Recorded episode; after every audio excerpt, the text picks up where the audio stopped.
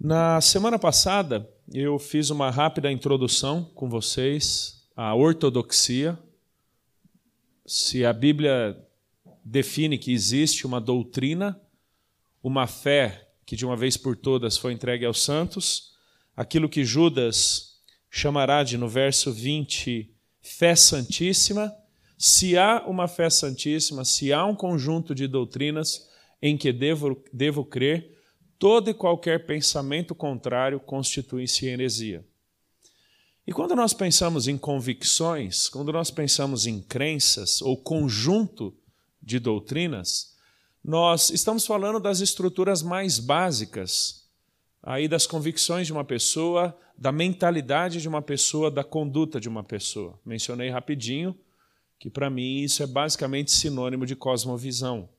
Cosmovisão independente da consciência ou não do indivíduo de ter uma, todas as pessoas agem, reagem invariavelmente com base nas suas convicções, na sua cosmovisão. Aquilo que elas fazem ou deixam de fazer, a maneira como elas se relacionam ou deixam de se relacionar, aquilo que elas propõem ou deixam de propor, no que elas intervêm ou deixam de intervir, são ações externas fruto de uma estrutura interna mais básica ou mais fundamental, que são as nossas crenças, aquilo em que acreditamos. E quando você chega na carta de Judas, no verso 4, eles partem de um pressuposto que é fundamental para toda a sequência de suas convicções, bem como de suas práticas. Eles negam o nosso único soberano, e Senhor Jesus Cristo. Isso faz deles falsos mestres. Na sequência de Judas, a gente vê que eles não são cristãos. Trabalharemos isso numa das próximas mensagens aí. Eles não são crentes. Por isso, absolutamente tudo o que fazem, tudo o que pensam, tudo o que propõem é contrário a Deus. É por isso que eles transformam em libertinagem a graça de Deus. E bem no miolo da carta, do verso 5 ao verso 16, Judas desenvolve uma identificação ou ele escancara a denúncia, a exposição de quem são, como vivem e qual o destino desses falsos mestres. Eu quero dividir isso em três semanas, até porque eu quero ter tempo de lidar com alguns, algumas complexidades teológicas aqui na carta de Judas. Verso 5 ao verso 10, hoje, o caráter dos falsos mestres. Quem eles eram. Em termos das suas convicções, não apenas teológicas, mas em alguma medida até porque criam no que criam. Judas, verso 5. Quero, pois, lembrar-vos, embora já estejais cientes de tudo, uma vez por todas, que o Senhor, tendo libertado um povo, tirando-o da terra do Egito, destruiu depois os que não creram, e a anjos os que não guardaram o seu estado original, mas abandonaram seu próprio domicílio. Ele tem guardado sob trevas, em algemas eternas, para juízo do grande dia. Como Sodoma e Gomorra e as cidades circunvizinhas, que, havendo se entregado à prostituição como aqueles, seguindo após uma carne, são postas para exemplo do fogo eterno, sofrendo punição. Ora, estes, da mesma sorte, quais sonhadores alucinados, não só contaminam a carne, como também rejeitam o governo e difamam autoridades superiores. Contudo, o arcanjo Miguel, quando contendia com o diabo e disputava a respeito do corpo de Moisés, não se atreveu a proferir juízo infamatório contra ele. Pelo contrário, disse: O Senhor te repreenda. Estes, porém, quanto a tudo que não entendem, difamam, e quanto a tudo o que compreendem por instinto natural, como brutos sem razão, até nessas coisas se corrompem. E agora o verso 16, que faz menção a, especialmente às três ilustrações do Antigo Testamento. Os tais são murmuradores, são descontentes, andando segundo as suas paixões. A sua boca vive propalando grandes arrogâncias são aduladores dos outros por motivos interesseiros. Se você voltar aí para o verso 5, do verso 5 ao verso 7, Judas cita três episódios do Antigo Testamento, Aliás, as tríades são muito frequentes em Judas: três virtudes, três identificações do cristão em Jesus, três ilustrações, três condenações, três tipos de pessoas que são influenciadas pelos falsos mestres. É como se ele estruturasse a carta dele tentando demonstrar uma gama muito significativa de atuações ou de identificações desses falsos mestres desde lá atrás, o Antigo Testamento. Deuteronômio capítulo 13, Deuteronômio capítulo 18, de alguma forma Deus já havia prenunciado por meio de Moisés o trato dos falsos mestres, dos falsos profetas, desses sonhadores alucinados que Judas vai mencionar e como o povo deveria identificá-los e como deveria tratá-los. Quando Judas cita o povo de Israel no Antigo Testamento, ali na peregrinação do deserto, a ênfase recai na incredulidade do povo. Que, aliás, quando você chega em Hebreus capítulo 3, quando o autor cita também a peregrinação do deserto, o tema também é a incredulidade. Porque é basicamente isso que caracteriza aquele período de 40 anos no deserto. Isso depois você pode consultar lá na sua Bíblia, Êxodo capítulo 12, Números capítulo 13 e tantos outros capítulos que vão nos dizer o seguinte: que Deus libertou o povo do Egito com seu braço forte, para depois de 400 anos cumprir a promessa que ele havia feito lá em Gênesis 12, Gênesis 15 para Abraão, por meio de uma aliança, de que faria de Israel ou de, de Abraão uma grande nação e lhe daria uma terra por possessão. 400 anos de espera em que aquela geração que sai do Egito tem oportunidade de contemplar, de concretizar, mas simplesmente cai em incredulidade em Cades Barneia. Quando dez daqueles espias dão um relatório negativo e por causa disso todo o povo se volta contra o Senhor. A ira do Senhor se acende contra Israel por não terem confiado em Deus, por não terem acreditado nas promessas de Deus. De alguma forma, tudo aquilo que aqueles dez espias retornam em relatório é verdadeiro, realmente tem gente de guerra. Israel não era um povo de guerra, foi um povo que aprendeu basicamente a cultura agropastoril, que vivia basicamente disso, eram construtores escravos, não homens de guerra. Então era real o relatório que aqueles homens deram. O problema foi a desconfiança ou foi o não acreditar no Deus que havia prometido e no poder de Deus que os capacitaria para a conquista da terra. E Judas diz que o Senhor os libertou, os tirou da terra, mas os destruiu porque não creram. Interessante que Frequentemente, ao longo da Escritura, a incredulidade desempenha um papel de ruína, eventualmente até no povo de Deus. Quando deixando de confiar em Deus, deixando de confiar nas promessas de Deus, o indivíduo vai se endurecendo no seu coração até, até o ponto de se voltar contra o próprio Deus. E quando Judas pensa naqueles falsos mestres, ele denuncia a sua incredulidade. Eles negam Cristo, eles não acreditam nas coisas que estão falando. Se você seguir um pouquinho, verso 8: Ora, estes, da mesma sorte, quais sonhadores alucinados. Essa é uma expressão lá de Deuteronômio 13, para designar basicamente o seguinte: a gente que fala o que não sabe, gente que menciona o que não acredita, é um divagador mental. É um indivíduo que tem um espasmo mental, supostamente teológico, e já sai falando algo a respeito daquilo. Ele está viajando. Lembra da expressão viajar na maionese? Para os mais antigos? Essa é a ideia.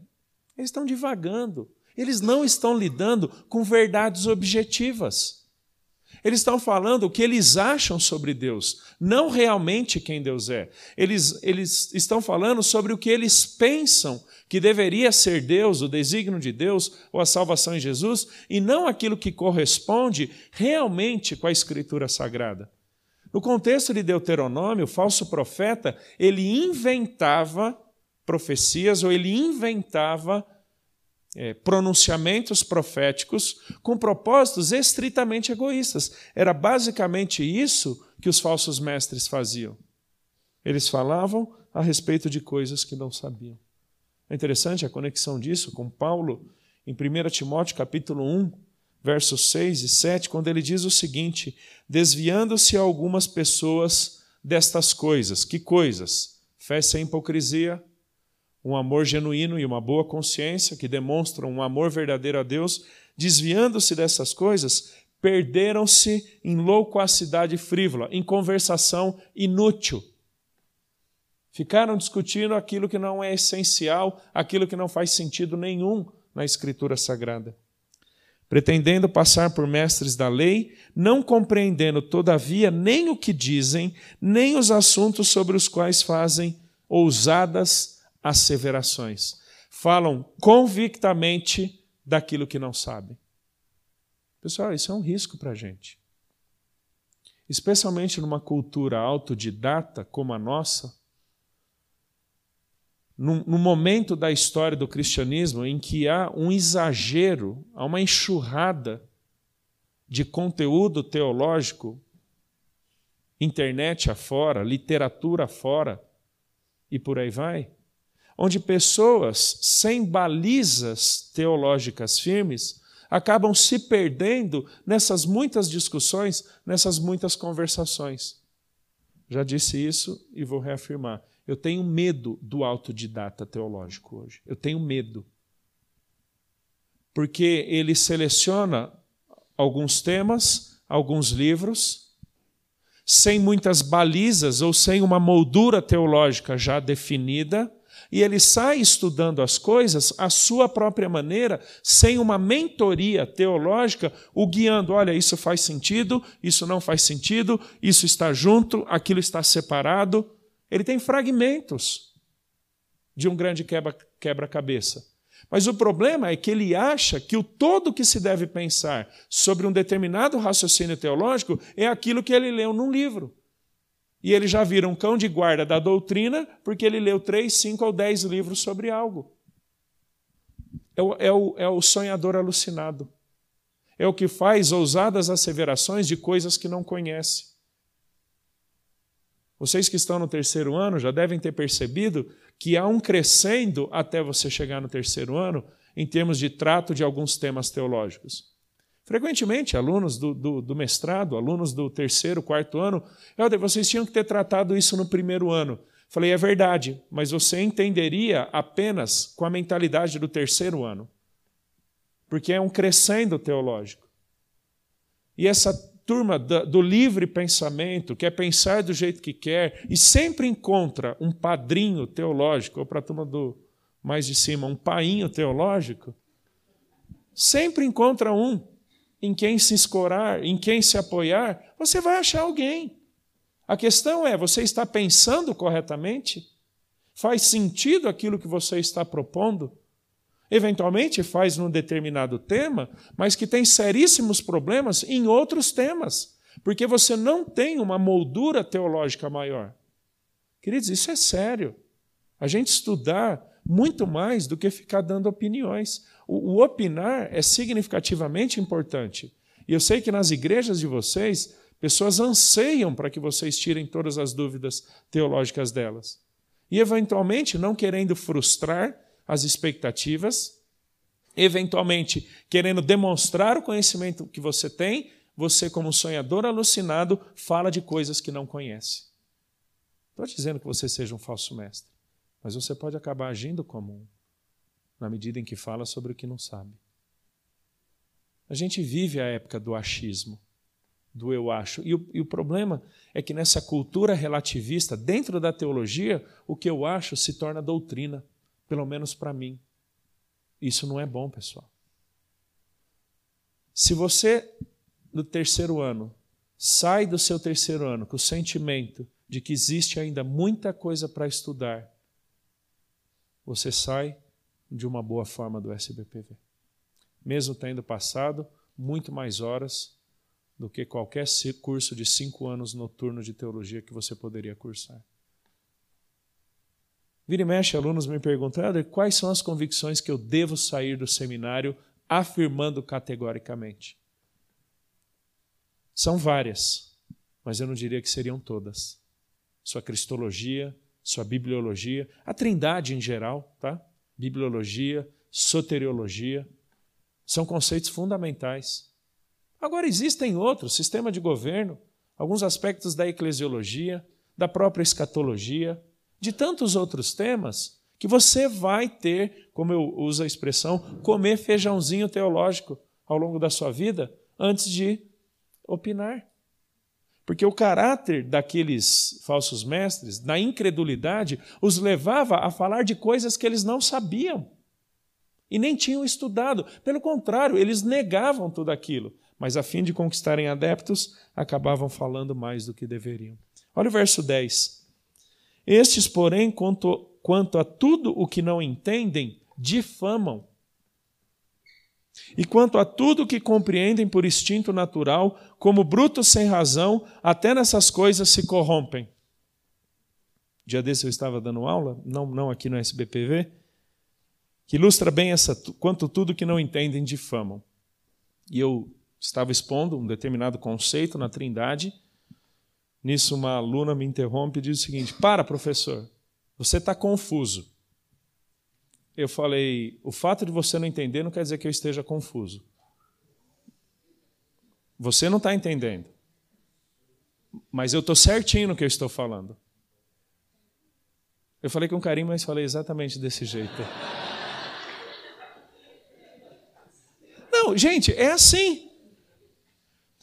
Eu, eu vou voltar a esse tema durante Judas. Você está conversando com alguém, a pessoa expõe a ideia teológica dela, eu falo, eu não concordo. Aí ela diz: Não, peraí, você não entendeu. Aí expõe tudo de novo. Falei: Ok, entendi, mas eu não concordo. Não, você não entendeu. Falei: Querido, entendimento não implica em concordância. Eventualmente eu vou te entender, eu poderia até te ajudar em alguns argumentos seus que são fracos, mas eu não concordo. Essa turma nem entende o que fala e, por não entender, fala mal, difama. No caso, a boa doutrina e aqueles que seguiam a boa doutrina. Olha que interessante. E até aquilo que entendem, entendem por instinto natural, como brutos sem razão, até nessas coisas se corrompem. Você não precisa ser cristão nem ter o Espírito Santo para entender a língua portuguesa. Então, pelo simples conhecimento da língua portuguesa, você vai entender muita coisa da Bíblia. Você não vai aceitar, você não vai viver, você não vai acreditar, mas você pode entender. Então, até naquilo que, pelo simples conhecimento da gramática que aqueles homens tinham, até nisso eles pervertiam a boa doutrina. Por quê? Porque é uma postura incrédula. Olha o verso 16. Os tais são murmuradores. Não foi por causa disso que Israel padeceu no deserto? Foi exatamente por isso. Padeceu no deserto por murmuração. Pessoal, há uma estreitíssima ligação entre incredulidade e murmuração. Moisés, ele deixa de experimentar a terra prometida, Números 20. Voltaremos isso numa das próximas semanas. Ele deixa de experimentar a terra prometida por murmuração, porque nossas murmurações refletem nossos conceitos teológicos aquilo que realmente acreditamos ou não de Deus. O verso 16 tem sempre um espelho de um dos exemplos do Antigo Testamento. Queria ter mais tempo, mas infelizmente não. Semana que vem a gente continua. Mas o meu desafio para a gente hoje é que não caiamos na incredulidade. Não olhemos com ceticismo para esse livro com o qual lidamos, que muitas vezes parece mais um cadáver sendo dissecado nos laboratórios da teologia do que propriamente a palavra do Deus vivo. É a palavra de Deus, pessoal. Nunca deixe ou nunca caia no erro de que ela pare de falar contigo e de que você trema com o que ela está falando a você. Não simplesmente como uma coisa distante que diz respeito aos outros e não tem nada a ver com vocês. Esse é o caminho da incredulidade quando nós deixamos de tremer diante de Deus e de Sua palavra. É isso que Hebreus 3 fala, endurecendo os nossos corações. Vibre com a palavra de Deus, vibre com o Deus que você conhece por cada verso, cada linha da Escritura. E se você já cruzou essa linha da vibração, caindo numa indiferença, num descaso, num tanto faz, ore ao Senhor, peça para que Ele te livre disso, para que você não caia na incredulidade. Isso é possível. Eu poderia citar colegas meus de seminário, professores meus, que caíram no ceticismo para com Deus e com a Sua palavra. Isso era característica dos falsos mestres. De forma alguma seja característica nossa. Vamos orar? Deus, nós louvamos e bendizemos o Teu nome pela revelação da história do povo de Israel e a maneira como a Tua palavra nos ensina a partir de exemplos. Deus, livre-nos de cair na incredulidade que o povo de Israel caiu e que aqueles falsos mestres de Judas tanto demonstravam. Pai, que não deixemos de tremer diante do Senhor, tremer diante da tua palavra, com paixão e devoção nos dedicarmos ao Senhor, ao teu conhecimento e ao conhecimento das Escrituras. Se porventura tem alguém aqui já esfriando ou esmorecendo na fé, no relacionamento com o Senhor, Pai, que, que sejam transformadas por Ti, que voltem àquela primeira atitude de paixão que os trouxe até aqui para estudarem no SBPV. E Deus, ajude-nos a não cairmos no erro de falarmos daquilo que não sabemos, opinarmos sobre coisas que não conhecemos. Ajude-nos a cada vez mais nos dedicarmos ao estudo da tua palavra, a nos aprofundarmos nela para que saibamos exatamente como conduzir os teus filhos mais perto do Senhor. Pedimos isso em Cristo Jesus. Amém.